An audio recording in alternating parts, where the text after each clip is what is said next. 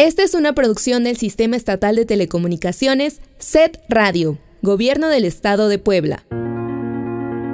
Nací en Berlín en 1926. Llegamos a Francia en 1933.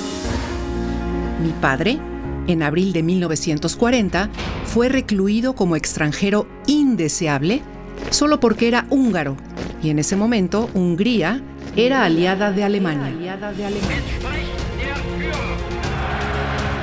Cuando los alemanes cruzaron la última línea de resistencia, una amiga periodista nos alertó diciéndonos que debíamos irnos inmediatamente, pues la Gestapo tenía nuestra dirección. Salimos de Europa el 24 de marzo de 1941. Viajamos en el carguero Capitaine Paul Lemer, el mismo barco en el que viajaban André Breton y Claude Levi Strauss. Llegamos a Veracruz el 30 de junio y nunca lamentamos quedarnos en México. Ana Segers.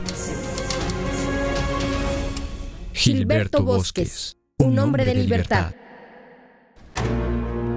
En lo que toca al tema de estos dos buques petroleros, bien cierto. Quedan muchas dudas con respecto al hundimiento de ambos eh, barcos. Han elaborado diversas hipótesis. Hasta ahorita la historiografía mayoritaria sigue considerando la tesis en que los barcos mexicanos fueron torpedeados por submarinos nazis.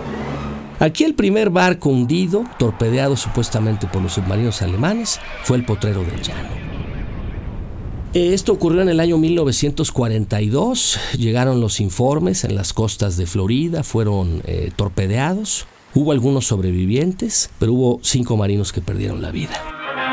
Cobarde atentado a la soberanía nacional, que hirió los más profundos sentimientos de una nación que siempre ha tenido respeto a la vida, el presidente Ávila Camacho, haciéndose eco del deseo. Posteriormente uh, viene un reclamo por parte de México, un enérgico reclamo a las eh, autoridades de las tres naciones que formaban parte de las potencias del eje y no hay respuesta por parte de estas naciones. Después de esto viene el segundo barco hundido, faja de oro, y con esto suma un total de 23 marinos muertos. Ya la situación se ponía muy tensa, ya los focos rojos estaban prendidos y entonces viene una segunda reclamación ya más enérgica en la que se dice que la Cancillería alemana se niega a recibir el reclamo diplomático y las autoridades diplomáticas tanto de Italia y Japón se niegan a responder. El Congreso se ha declarado el estado de guerra con los países del eje a partir del 22 de mayo de 1942 reunido en esta capital el viernes 22 del corriente, que a partir de esa fecha existe un estado de guerra entre nuestro país, Alemania, Italia y Japón no es inmediatamente que México tenga una participación en la guerra. De hecho, pues pasarían un buen tramo de tiempo en lo que Estados Unidos le hace ya una petición más formal a México para que tenga una participación cuanto menos simbólica. Y es aquí donde se decide enviar a la Fuerza Expedicionaria Mexicana, el famosísimo Escuadrón 201, que estaba conformado por 300 pilotos. El 3 de julio de 1942, Gilberto Bosques recibe en Vichy, de manos del general Francisco Aguilar, ministro de México hasta ese día, los duplicados de los documentos contables concernientes a los apoyos aportados por México a los refugiados españoles. Algunos días después, el 21 de agosto, el profesor Bosques es nombrado encargado de negocios de México en Francia.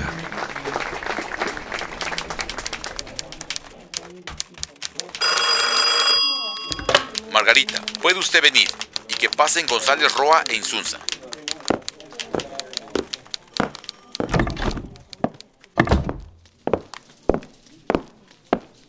Bienvenidos a Vichy. ¿Cómo están las cosas en Marsella? Cada día más difíciles. Desde que el mariscal Petain ha endurecido las medidas, adoptando y acatando las disposiciones de los nazis, es cada vez más peligroso para los refugiados, especialmente para los judíos. Muy especialmente para los judíos, y para todo aquel que tenga comprobado un ascendente hasta de tres generaciones. Ya no solo los obligan a llevar la marca visible, han comenzado los arrestos masivos. Tenemos informes de que tan solo entre el 16 y el 17 de julio detuvieron a cerca de 13.000 judíos de todas las procedencias, sin importar su estatus migratorio ni de residencia. Y el pasado 15 de agosto Fueron otros 4.000 aproximadamente los que corrieron con esta suerte. Es una situación insostenible. El Estado francés, que se presume libre, no es más que una pieza de la locura fascista que recorre Europa. Señor ministro, debe escuchar esto. BBC London 94.9. Información de la BBC de Londres. El pasado domingo, el arzobispo de Toulouse, Monseñor Jules Gerard Salier, envió a todas las parroquias de Francia ser leída durante la homilía. En ella se refiere a la situación de los judíos. Esta redacción ha tenido acceso a la misma y este es su contenido. Carta de Su Excelencia Monseñor Arzobispo de Toulouse sobre la persona humana. Mis muy queridos hermanos, hay una moral cristiana, hay una moral humana que impone deberes y reconoce derechos.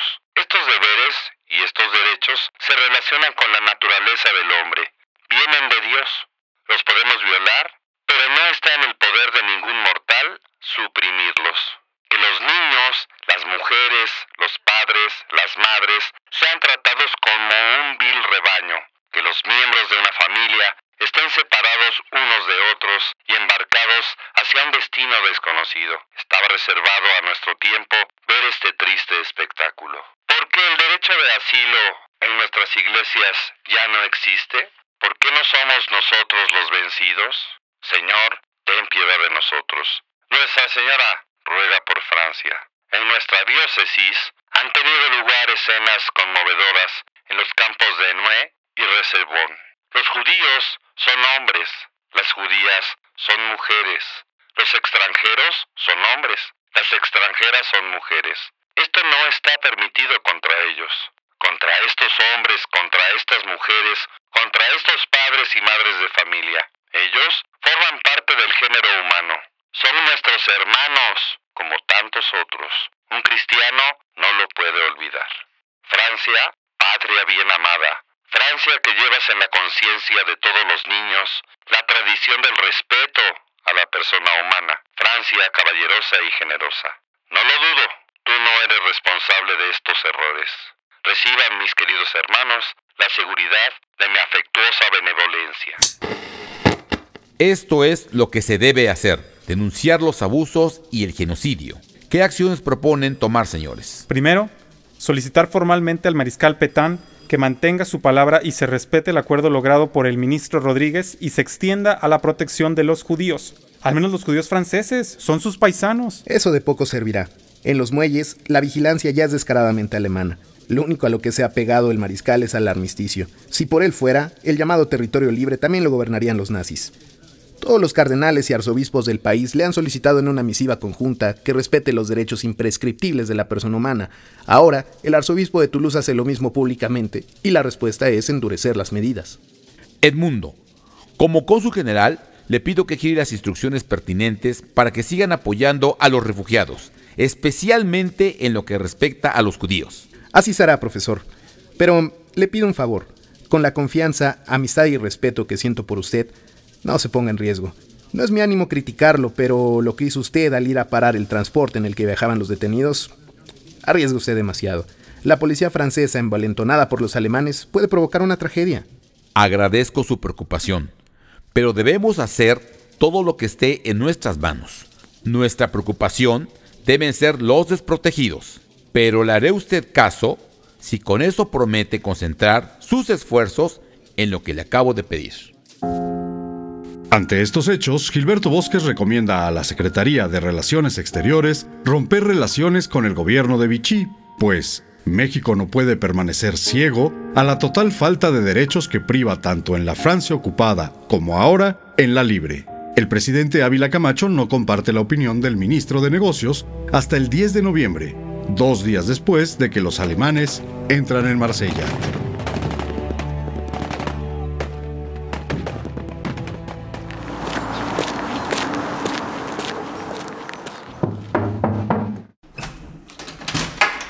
Ministro Bosques, bienvenido. Dígame, ¿en qué le puedo servir? Me temo que no son buenas noticias las que me traen por aquí el día de hoy, Monsieur Lagarde. Traigo una nota diplomática para el señor presidente Pierre Laval. El ministro Laval y el viceministro Rochat no se encuentran en Vichy en este momento, pero sí puedo ayudarle, estoy a sus órdenes. Le agradezco la atención, monsieur, y le entrego en mano la postura diplomática de mi país derivada de los hechos recientes. Tengo el honor de hacer de su conocimiento que acabo de recibir instrucciones de mi gobierno para confirmarle que, por los motivos que han sido comunicados a su representante en México, el señor Clasuel, ha resuelto romper con fecha 9 de los corrientes las relaciones diplomáticas y consulares con su gobierno. Le ruego recibir, señor presidente, las seguridades de mi alta consideración, fechada el día de hoy, 11 de noviembre de 1942. Pero, ¿qué me dice usted, profesor Bosques? Es una noticia que lamento profundamente escuchar. Usted sabe cuánto aprecio a su país. Lo sé, señor Lagarde. Para mí también es lamentable llegar a estos extremos, pero su gobierno ha tenido desde la ocupación alemana una postura que a últimas fechas es insostenible de defender. Lamento mucho que el país que ha sido vanguardia y guía para todos en la defensa de la diversidad y la democracia, hoy esté a las órdenes y presta a los deseos de un gobierno fascista y genocida como el de Hitler. Duras palabras, señor ministro, difíciles de escuchar. Lo sé y lo lamento, pero confío en que Francia recuperará el camino de la gran nación que es. Por lo pronto, le solicito las garantías del caso para la salida de la delegación y los consulados mexicanos del territorio francés. Cuente con ello. Le serán dadas todas las facilidades que la ley internacional prevé para estos casos. Agradezco que así sea, y le solicito dos días para dejar en orden la documentación que será entregada a quien representará los intereses de mi país y preparar las valijas diplomáticas requeridas para el desalojo de las propiedades actualmente ocupadas por nuestra representación. Así lo haremos. En dos días estará todo preparado para su salida de Francia.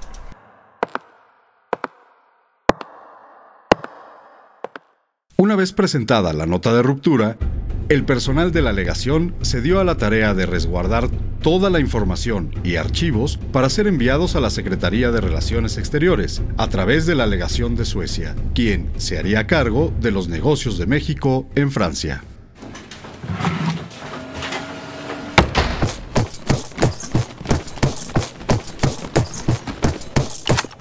¿Quién está a cargo de este lugar? Este lugar es la legación de los Estados Unidos mexicanos. Se encuentra bajo mi cargo, cónsul encargado de negocios, Gilberto Bosque Saldívar. Y ustedes no tienen ningún derecho de entrar de esa manera. Le informo que usted y todo el personal presente, así como todas las instalaciones de que disponen en este edificio, están, desde este momento, a disposición del ejército alemán, representado por mi persona. Y tengo órdenes de inspeccionar cada instalación y de comisar la documentación que se encuentre en ellas. Esto, señor, es un atropello que representa una grave violación al derecho internacional, pues esas instalaciones y todo lo que hay en ellas pertenecen a México y se encuentran bajo la protección del Estado de Francia, quien ha reafirmado las garantías diplomáticas y jurídicas a que tenemos derecho por la ley de extraterritorialidad. Lamento la situación, me doy cuenta de la resonancia que esto puede tener. Sin embargo, el estado de guerra me obliga a pasar por alto todos los derechos en favor de cumplir con mis órdenes. Por lo que les pido esperar en la habitación contigua hasta que se haga la revisión y evacuación de los documentos y objetos que puedan ser de interés para el mando militar alemán. De ninguna manera me moveré de aquí. No tienen ningún derecho más que el que les da la fuerza, al cual no me puedo oponer, pero no permitiré que salga nada sin mi supervisión. Como guste, señor Bosques. Adelante, exploren cada habitación y decomisen cada documento.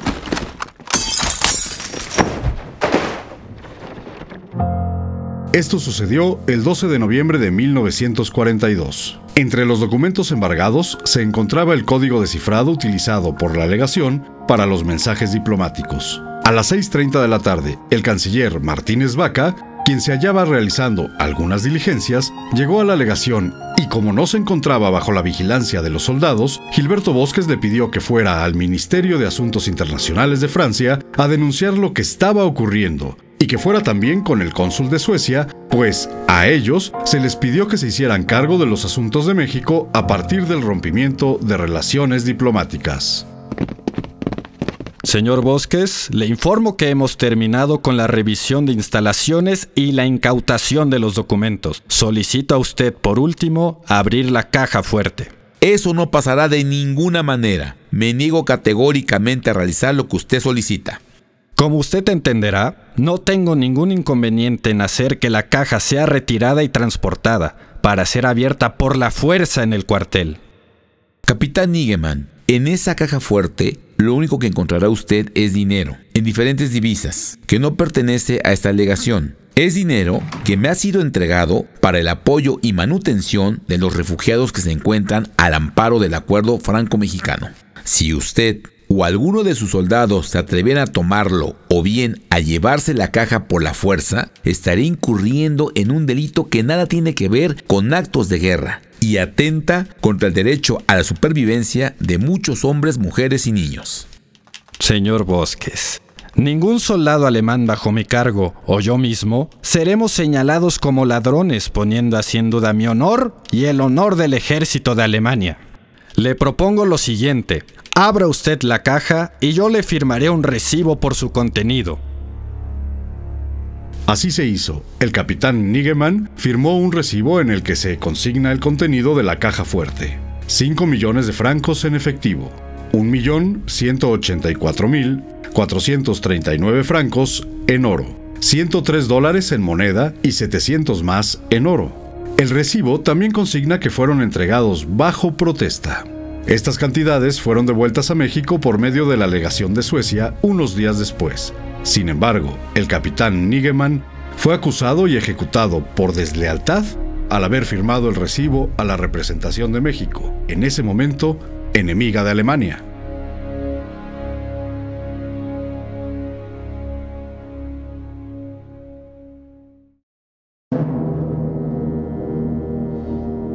Agradecemos a la familia Bosques Manjarres su generosidad y acompañamiento para la realización de esta producción.